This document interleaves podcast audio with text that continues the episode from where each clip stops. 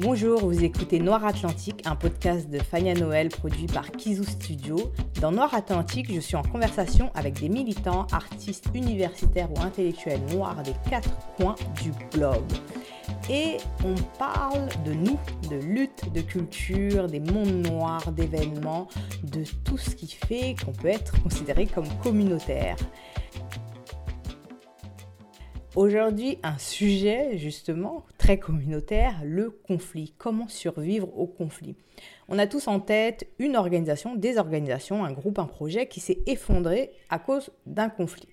Euh, on a des exemples historiques de conflits qui ont mené à la fin d'organisations assez euh, connues dans les mouvements noirs. Dans les communautés noires, souvent l'argument qui est en passant négrophobe, et que notre problème principal est qu'on ne peut rien faire ensemble et qu'on ne se soutient pas et que tout finit toujours en queue de poisson parce qu'il y a toujours des conflits. La vie d'une organisation, comme tout groupe, euh, que ce soit votre famille, votre travail, votre groupe d'amis, est traversée par des rapports de pouvoir qui sont mouvants, c'est pas toujours dans le même sens, qui sont pas parfois asymétriques, qui changent en fonction euh, des endroits et du temps, plus ou moins explicites, parce que parfois il peut avoir des règlements qui les explicitent, mais aussi de conflits, voire de violences. En tant qu'afroféministe, la question des conflits et de la violence est une question centrale lorsqu'on pense à la place et à la sécurité des femmes noires au sein des mouvements noirs en général et de tous les mouvements.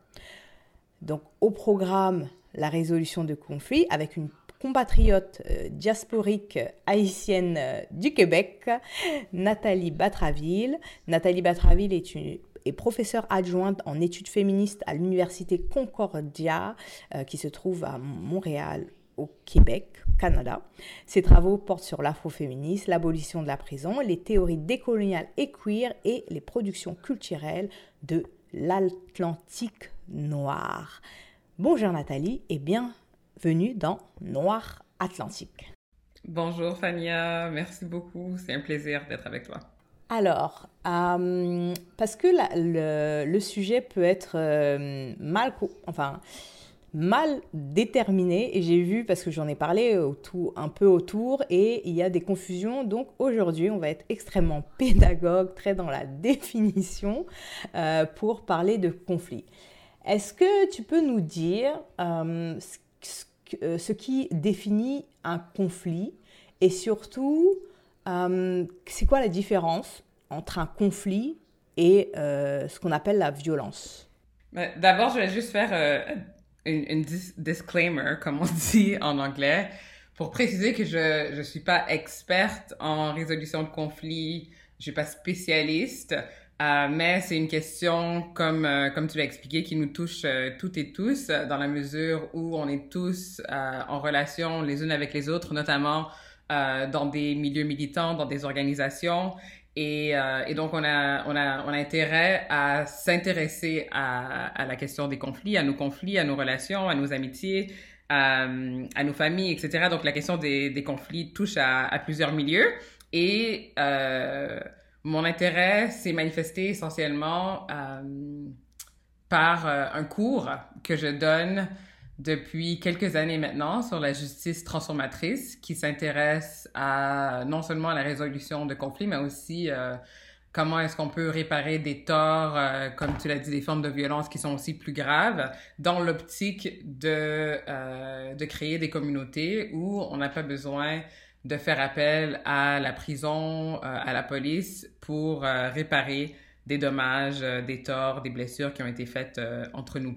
Donc ça, c'est un peu euh, mon, préambule. Et par la suite, pour ce qui est de la distinction entre conflit et violence, la différence, en fait, il y a, y a plusieurs personnes. Je m'inspire beaucoup, puisque j'enseigne ce cours, je m'inspire beaucoup de, de, différents, surtout des femmes, des femmes noires, des femmes racisées qui ont beaucoup réfléchi à ces questions. Et donc, il y a Miriam Kaba, euh, qui est une abolitionniste de, euh, la prison. Exactement. Euh, il faut absolument suivre, si on peut, sur Twitter, at Prison Culture. Il y a Mariam Kaba et aussi une autre, une autre abolitionniste, Shira Hassan, euh, qui ont créé plusieurs ressources euh, pour essayer de, réfléchir à ces questions, qui ont établi des différences entre, en anglais, les catégories de conflict, harm, hurt, abuse, etc. Et euh, si j'avais à traduire euh, la différence justement entre conflit et violence, je dirais que le conflit se situe par rapport à euh, plutôt sur le niveau du, du, désaccord, de la mésentente, euh, peut-être qu'il y a pu y avoir des sentiments qui ont été blessés. Euh, il y a peut-être eu euh, un certain niveau euh, d'injure ou, ou d'offense, mais il n'y a pas nécessairement eu, au niveau du conflit, un niveau de, de, violence plus grave qui aurait pu porter atteinte à la sécurité d'une personne au bien-être plus profond d'une personne, à l'intégrité physique de la personne. Et quand justement on passe euh, euh, dans un cadre où euh, une blessure euh, porte atteinte à l'intégrité physique d'une personne, à la sécurité d'une personne, à la dignité d'une personne, on peut parler de violence. Or, lorsque il s'agit plutôt euh, de, de conflits de personnalité, de, de tensions, euh, de désaccords, euh, de désagréments, même euh, dans le contexte de, de, rapports de pouvoir différents, on peut plutôt parler euh, de conflits, même euh, même si ça peut être ça peut être des conflits qui peuvent être intenses, qui peuvent aussi nous préoccuper profondément. je crois que c'est quand même utile de, de faire la distinction, comme tu comme tu nous comme tu nous invites à le faire entre conflit et violence. Mmh. Et une fois qu'on que le conflit a eu lieu, euh, où est-ce qu'on qu définit quand est-ce qu'il faut intervenir On met un squad et, euh, et comment on doit intervenir. Est-ce que c'est comme, euh, je sais pas, est-ce que c'est une tierce partie ou est-ce que c'est des parties, euh, ou, ou est-ce qu'il faut attendre que les parties impliquées demandent une intervention Mais dans le cadre d'une organisation, on peut pas juste laisser des conflits larvés comme ça parce que après ça peut ju juste euh, enfin casser l'ambiance là ça peut juste casser l'ambiance de juste dire oh comme ils nous ont pas demandé de l'aide on va juste les laisser être en bif pendant 106 ans. Non je dirais que en fait euh, c'est important d'intervenir avant même qui est un conflit. Donc, il faut, il faut essayer de, d'anticiper que lorsque un certain nombre de personnes, même en fait deux personnes se réunissent, il faut s'attendre à ce qu'il y ait des conflits. Il faut anticiper le conflit, il faut se préparer à, à ce qu'il y ait des conflits et euh, avoir des conversations euh, en groupe pour essayer de d'avoir un, certain nombre de valeurs qui peuvent nous aider à euh, à, dicter un peu la, voie à suivre quand effectivement il y a conflit. Donc, euh, est-ce que dans une organisation, on considère que euh, un conflit ou même un tort n'est pas une raison suffisante pour exclure une personne? Est-ce qu'on est dans une dynamique où on, on tient à cœur euh, chaque personne, chaque individu? On considère qu'une personne a une valeur profonde même au-delà d'une certaine action qu'elle aurait pu poser. Et donc, c'est le type de conversation qui est utile à avoir avant. Et je dirais aussi qu'avant, en amont, c'est utile de, de, mettre en place des mécanismes euh, qui vont essayer de dicter un peu euh, la voie à suivre.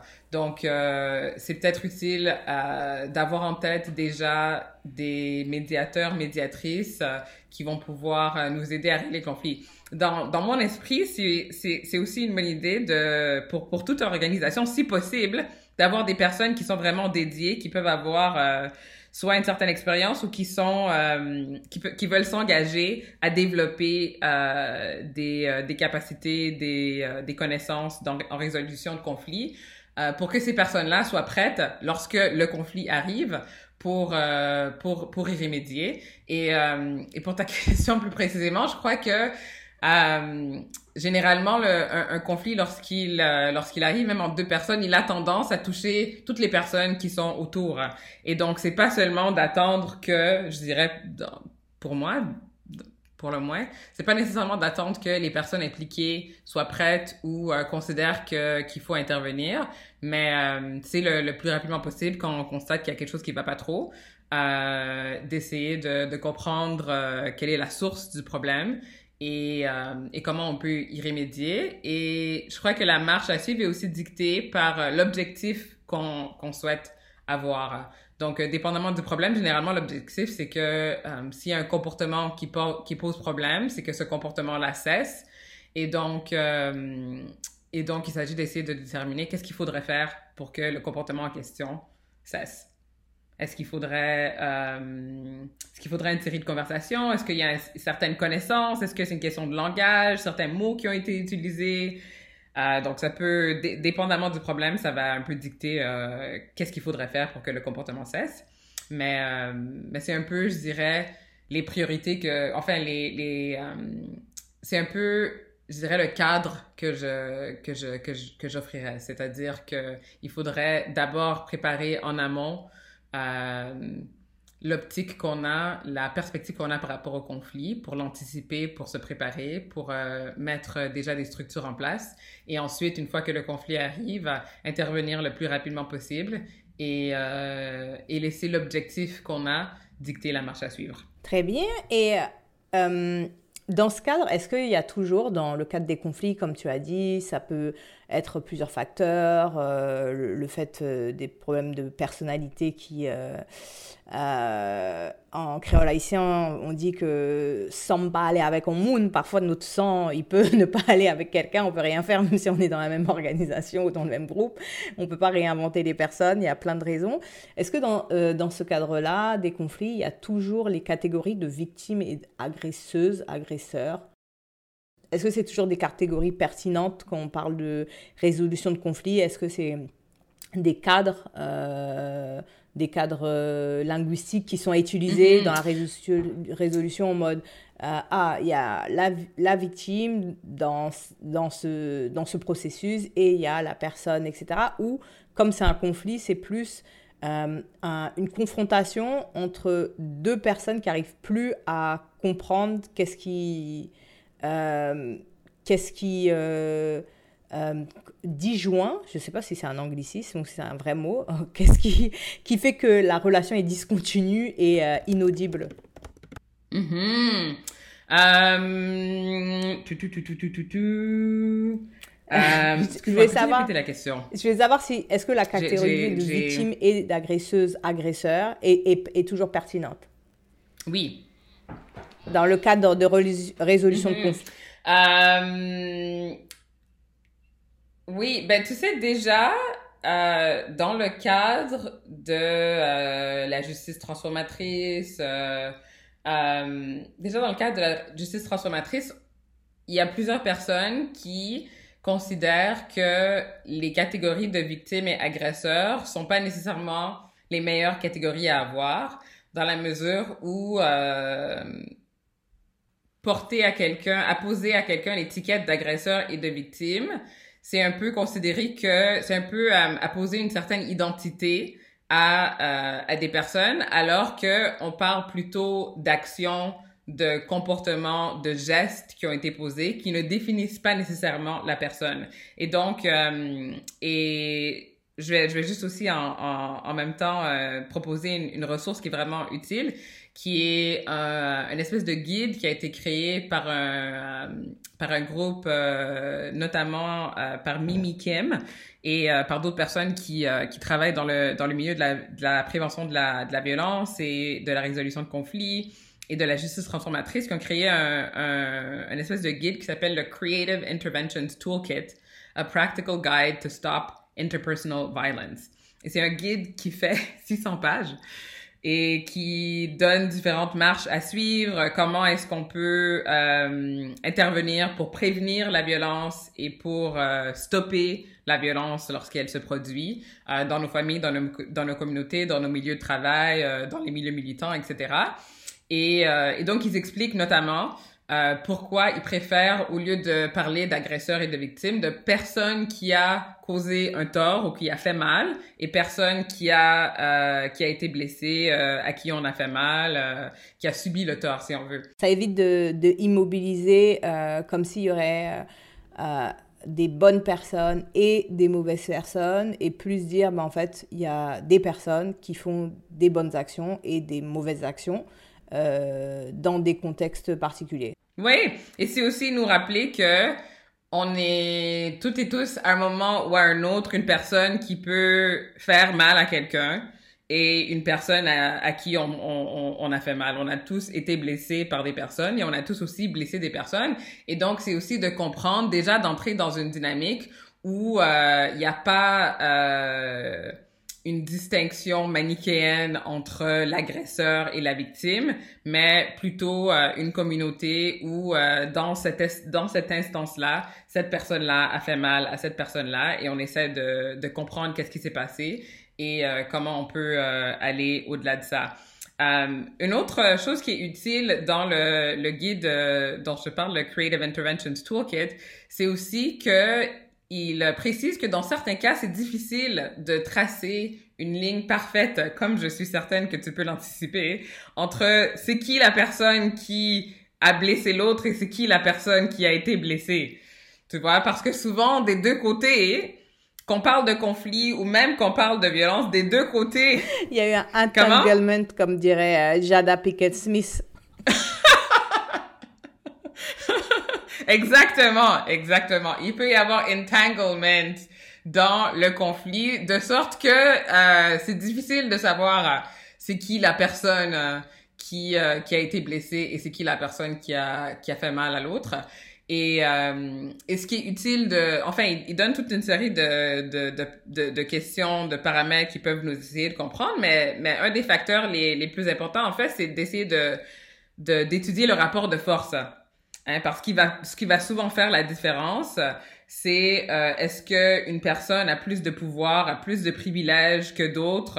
Est-ce que euh, est-ce que sur le plan de la classe, de la race, des ressources, il y a une personne qui peut souffrir plus des torts dont il est question que l'autre? Et ça, ça peut nous aider un peu à essayer de déterminer euh, qui serait dans ce contexte-là la personne euh, qui a été blessée et la personne qui a fait le tort dans la mesure pour nous aider un peu à, euh, à, à, réparer le conflit à partir de la, de la perspective où effectivement il y aurait une personne peut-être qui aurait plus de travail à faire pour essayer de réparer le tort et l'autre personne qui serait plus un peu dans, dans l'attente d'excuses euh, ou bien euh, qui s'attendrait à ce que l'autre personne travaille pour réparer euh, le tort qu'elle a fait. Why are you doing this at my event right now? Is it that serious? Hey, hey, you don't gotta do this, guys. We were just having a good time. Yeah, I mean, I was over there wobbling with your shady ass. Meanwhile, you were stabbing me in the back? Stabbing you in the back? Molly, this is OD. I don't have time for your drama. okay? You keep starting shit. You keep making up problems. You keep focusing on shit that I need to fix when you need to fix your fucking self. Bitch, do you hear yourself? Nobody has more drama than you, Issa. Okay? You need to figure out your shit and stop using people. You use Nathan, Andrew, me, who else? Guys, let's not do this here. See? You are so miserable. If things don't work out with Andrew, it's not gonna be because of me, girl. Fuck you. Fuck me, I've been stopped fucking with you. I should have dropped your line ass a long time ago. You still the same selfish bitch you always been. Molly, get your finger out of my fucking What you gonna do? What's she reaching oh, for? That bitch got a gun! He's got a gun. Is it a knife? Eh, c'est quoi la différence Toi, tu, tu disais les, réparer les torts. En quoi euh, la résolution de conflits, ça se différencie euh, de mesures disciplinaires. Est-ce que, est-ce que, est-ce que les, les, les, suiveurs de Foucault qui nous écoutent vont, y voir un nouveau, une nouvelle extension de, de la société punitive? Donc, euh, donc voilà, en quoi, ça, en quoi ça se différencie, la résolution de conflits, de mesures disciplinaires, de, de la pensée de la, de la discipline, etc. Mm Excellente question. Euh, je, je constate que euh, dans lorsqu'on parle de euh, résolution de conflits, de justice transformatrice, et que un certain nombre de, de, de décisions, d'actions sont prises pour essayer de répondre à, à un tort qui a, qui a été fait, je constate que les gens sont, sont rapides à essayer de circonscrire ces actions dans le cadre du régime carcéral euh, qu'on connaît. C'est-à-dire que euh, il y, a, y, a, comme une tension. D'une part, effectivement, on peut avoir tendance à euh, à, à répéter, à, à, à réinscrire euh, des, des façons de faire qui sont punitives, qui sont peut-être effectivement euh, carcérales, euh, lorsqu'on essaie de, de répondre à, des conflits ou, euh, ou de, de, réparer des torts qui ont été faits. Donc, il faut être vigilant. Parce qu'on habite tous et toutes dans, dans cette société où on a été appris, on, on, a appris à punir des actions qui nous ont qui nous ont blessés ou qui ont fait tort à, notre communauté. Et donc, d'une certaine part, il faut effectivement être vigilant, mais d'autre part aussi, il faut pas non plus euh, exagérer, je dirais, et euh, et voir essentiellement la police et la prison partout. C'est-à-dire que euh, le système carcéral punitif euh, qu'on connaît, il a des caractéristiques euh, assez claires et assez violentes et euh, que généralement dans nos dans nos communautés, on aurait de la difficulté à mettre en place. C'est-à-dire que euh, pour effectivement mettre quelqu'un en prison euh, ou pour euh, créer un, un, un, contexte où une personne euh, ne serait plus capable de travailler, euh, ne serait plus capable de, de, circuler librement dans sa communauté, euh, n'aurait ouais n'aurait plus euh, accès à, sa famille à, ses proches euh, etc etc donc généralement dans nos communautés on n'a pas je veux dire on n'a pas les mesures possibles pour pour pour effectuer ce, ce, type cette échelle de violence. Et et donc entre les deux je crois que il faut faut constater que parfois la résolution de, conflits euh, mène à, justement à une résolution. Euh, on réussit à, mettre en place euh, un mécanisme qui va permettre au groupe d'avancer et à un comportement qui portait problème à cesser essentiellement. Mais parfois, si on demande à une personne de, quitter éventuellement un groupe, je crois qu'il faut aussi savoir que il y a aussi dans une certaine mesure, il faut comprendre que des actions peuvent avoir des conséquences. Et euh, il y a aussi une logique dans la résolution de conflits, dans euh, la justice transformatrice qui nous invite à essayer de, de penser aux conséquences des actions des gens euh, de manière évidemment euh, raisonnée, équitable, etc.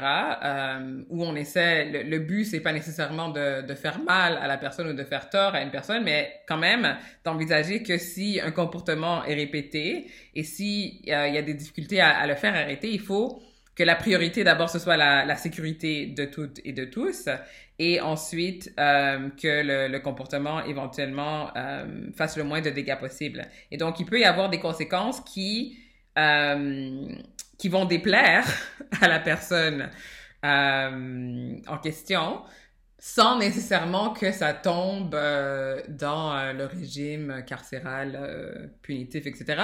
En même temps, c'est une question complexe et difficile. Et, et je crois que c'est un peu un, une zone grise qu'on est encore en train de d'étudier, de développer, de, de, de, je sais pas, de, de peaufiner, de, de d'analyser. Euh... De, tâtonner.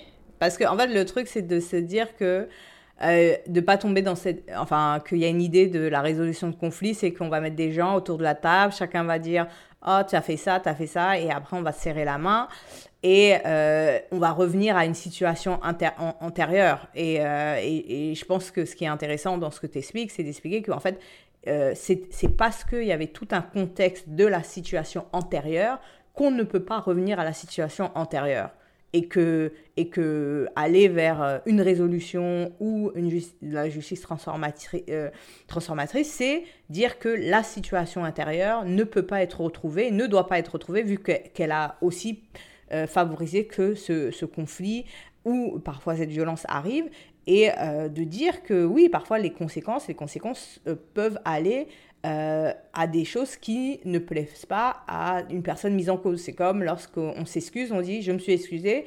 Euh, S'excuser, ça ne veut pas dire que la personne va est dans l'obligation d'accepter euh, ses excuses. Et, je pense que c'est important de dire ça, que la résolution de conflit, peut-être il y a un quiproquo autour du mot résolution qui est perçu de manière intrinsèque de manière comme si naturelle, comme un positionnement moral positif, joyeux, de paix et pacifique, et comme si ça voulait pas dire que ben, la résolution en tant que telle, le mot résolution ne porte pas tout ça. Le mot résolution, c'est juste dire que, ben, en fait, il y a un conflit et on arrive à un outcome, euh, à, un résultat qui euh, ne comprend pas euh, les, méthodes classiques de, punition et punitive, mais qui s'inscrit dans, un cadre et moral, et poétique, et philosophique un, un, peu plus large que, que le cadre un peu qu'on a appris euh, quand on était jeune ou euh,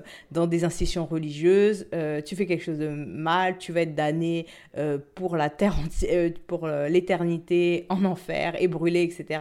Quelque chose de, de, moins ascétique et de moins porté vers la flagellation du péché éternel. Et, et, la, et, le, jugement moral sur toute la personne en mode tu es une mauvaise personne, en, général, en particulier, en tout temps, de ta naissance jusqu'à ta mort. Mm-hmm. Mm-hmm. Oui, absolument. Et je dirais aussi que euh, l'enjeu, c'est aussi de comprendre que justement parce que on a grandi euh, dans des contextes, euh, que ce soit à l'école ou même dans nos familles, où les outils de communication, de résolution de conflits étaient pas nécessairement les plus développés, le travail qu'on a à faire, euh, il est, euh, il est non seulement difficile, mais aussi il requiert qu'on euh, qu'on développe énormément de d'imagination et aussi de pratique. Il faut qu'on soit engagé à, à faire des erreurs, à, à faire des expérimentations, à développer des outils, à essayer une chose, à essayer une autre chose. Euh, et, euh, et de savoir que on est quand même euh, un peu dans, dans l'expérimentation et puis dans un peu le tâtonnement dans une zone qui est euh, encore en développement dans la mesure où ouais on n'a pas toutes les réponses. Et très petite et et dans les marges. Et dans et surtout dans les marges. C'est-à-dire c'est même pas qu'on est une zone on expérimente depuis les marges voilà, on expérimente depuis les marges euh, des outils qui sont à contre-courant euh, de tout ce que, que, le cadre dans lequel, euh, enfin le cadre global de la structure nous dit. Donc ça demande et à la fois des ressources et à la fois de l'imagination et à la fois de l'expérimentation, mais ça demande aussi un degré de répétition constante parce que en plus d'expérimenter, il faut, il faut, enfin, on, est dans l'obligation euh, de défendre perpétuellement euh, ce chemin pris et pas un autre euh, qui est vu comme, ben, comme le, plus, le plus normal, le plus évident. C'est-à-dire qu'on on est engagé dans un, dans, un travail de, de dénormalisation de, de, ce qui est vu comme, euh, comme, la, comme normal en termes de comment se règle un conflit en violence et aussi euh, dans un certain sens où euh, dans ce tâtonnement on doit aussi faire comme on a fait au début là de cet entretien faire la différence entre un conflit et la violence et ne pas interchanger les mots et parfois ça peut être mal pris de dire bah en fait non tu peux ressentir quelque chose comme comme violent mais tous les conflits ne sont ne mm-hmm. sont pas euh, de la violence. Et euh, en travaillant dans des, dans des espaces où on, est, on travaille avec des personnes marginalisées, qui sont exclues dans, dans, dans la société, etc. Donc, qui, euh, qui attendent beaucoup d'espaces qui sont vus. Enfin, je pense qu'il y avait une, y a une sorte d'idéalisation de certains espaces politiques et militants comme des espaces où, comme ils sont politiques, etc., ce seraient des, des bulles de safe space des bulles euh, dans lesquelles où aucun rapport ni de pouvoir, ni de conflit, ni de domination, ni de violence n'arriverait jamais. Et quand, ça quand quelque chose arrive, euh, que ce soit un conflit, peut-être il est extrapolé à la violence. Et quand c'est la violence, c'est euh, on est tétanisé parce que ça ne devrait pas arriver. Et je pense que réfléchir à au fait que ça arrive, ça arrive partout et qu'on ne vit pas en dehors de la société. Les groupes militants euh, ne vivent pas en dehors de la société. Euh, c'est important de dire, mais en fait, ça arrive, ça, ça arrive partout. Il n'y a pas des murs et, et, je pense que les organisations politiques euh, seraient vraiment enfin, mal inspirées de vouloir construire des murs entre elles pour comme dirait Bell Hooks, quelques happy few entre eux euh, et, euh, et, euh, et, pas vouloir changer. Oui, non, je suis entièrement d'accord et ce que tu as, ce que tu as dit, ça m'a rappelé, ça m'a fait penser à deux, deux textes. D'abord, il y a le livre que tu as probablement lu qui, qui s'intitule, c'est en anglais, je sais pas s'il a été traduit, qui s'intitule Conflict is not abuse Overstating Harm, Community Responsibility and the Duty of Repair, qui est un livre euh, tel que quelqu'un euh, pourrait traduire un résumé ou un extrait ou je sais pas. Mais, euh, mais en fait, comme ce qu'elle ce qu'elle explique, c'est que elle, elle, constate une, une tendance où dans à, à, plusieurs échelles et à l'échelle individuelle communautaire et à l'échelle plus large politique, géopolitique, il y a une tendance à, à, interpréter le conflit comme une forme d'abus ou de violence. Et une des manières qu'elle interprète cette tendance, c'est que euh, on est dans un contexte euh, capitaliste de, de, compétition et aussi euh, un contexte où les ressources sont limitées et l'espace public, le pouvoir est limité. Il y a comme une compétition pour le pouvoir, pour des ressources politiques, pour avoir une voix. Et, et, donc le fait de, de, de se considérer comme étant victime de violence, c'est une façon de s'arroger une voix, de s'arroger un certain droit de parole et de trouver euh, un peu de pouvoir dans un contexte où il y a presque pas de pouvoir.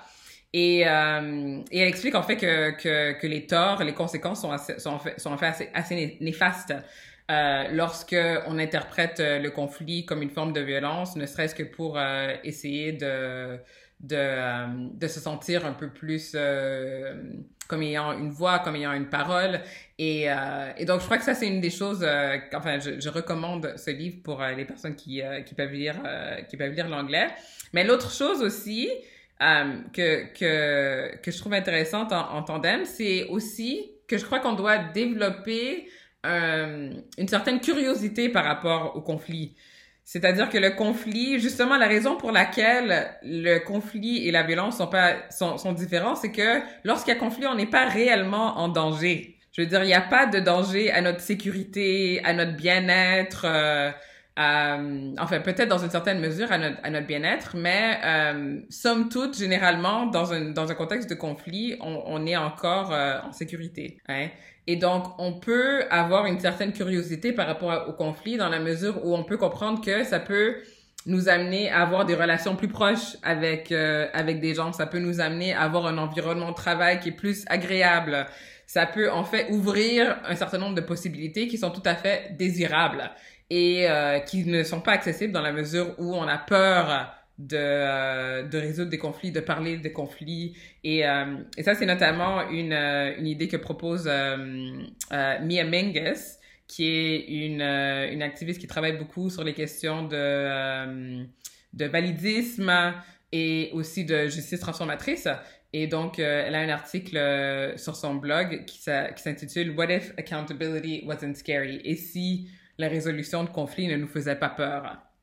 Et donc, euh, je crois que ça, c'est aussi, c'est aussi ce qui est important. Développer de la curiosité et, euh, comme je disais, ne pas être tétanisé, en fait. C'est ça, c'est quand on imagine que non, c'est une bulle de machin, etc. Et de pas être tétanisé euh, à l'idée de, ben oui, parfois, parfois ça arrive et, et que il y aura, on, peut, on, peut, on peut y, y survivre.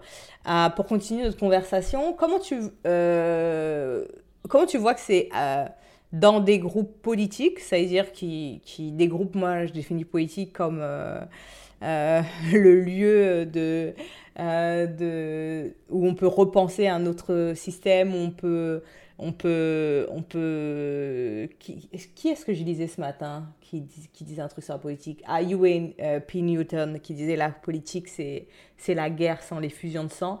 Donc, donc voilà. Donc, euh, les groupes poétiques qui veulent changer le monde, changer le système, changer de société, euh, euh, comment ils peuvent appliquer cette résolution, les principes de la résolution de conflits de, de, bonne manière, c'est-à-dire ne pas appliquer les principes de résolution de conflits quand il y a des cas de violence graves, c'est-à-dire undermine ce qui est des, cas de violence en disant oh c'est juste un conflit alors qu'il y a des cas de, de violence mais aussi les appliquer en interne, mais aussi euh, essayer de les, appli- de, de, de, de le voir comme euh, extensible. Extensible euh, en intention et extensible aussi en dehors de, leur propre organisation, mais aussi dans, euh, dans des conflits politiques qu'on peut avoir avec d'autres groupes, des groupes qui ne sont pas antagonistes. hein. il ne s'agit pas de résoudre ces conflits qu'on a avec euh, des, des, groupes dont la politique est, antagoniste, mais des groupes avec qui on peut euh, faire une partie du chemin ensemble, mais que des conflits, euh, on va dire, récurrents ou des conflits qui sont persistants, toujours les mêmes, euh, on n'arrive pas, Euh, qu'on n'arrive pas à dépasser. Pour moi et aussi, comme je dis, pour les, les, les différentes personnes que, que je lis, qui m'aident beaucoup à réfléchir à ces questions, si on réussit pas à gérer des conflits qui sont euh, dont les conséquences ne sont pas euh, catastrophiques hein, c'est des conflits euh, l'exemple souvent que les gens donnent euh, c'est on fait un événement et qui va laver la vaisselle? Ça c'est un exemple. Ça c'est un exemple de conflit banal. Mais si on n'arrive pas à régler ce conflit-là, mais, mais comment est-ce que d'une part, on va, comme tu le dis, changer le monde, hein? Changer le monde, c'est quelque chose qui commence à l'échelle de notre groupe, de notre communauté, de nos familles, des personnes qu'on aime, etc.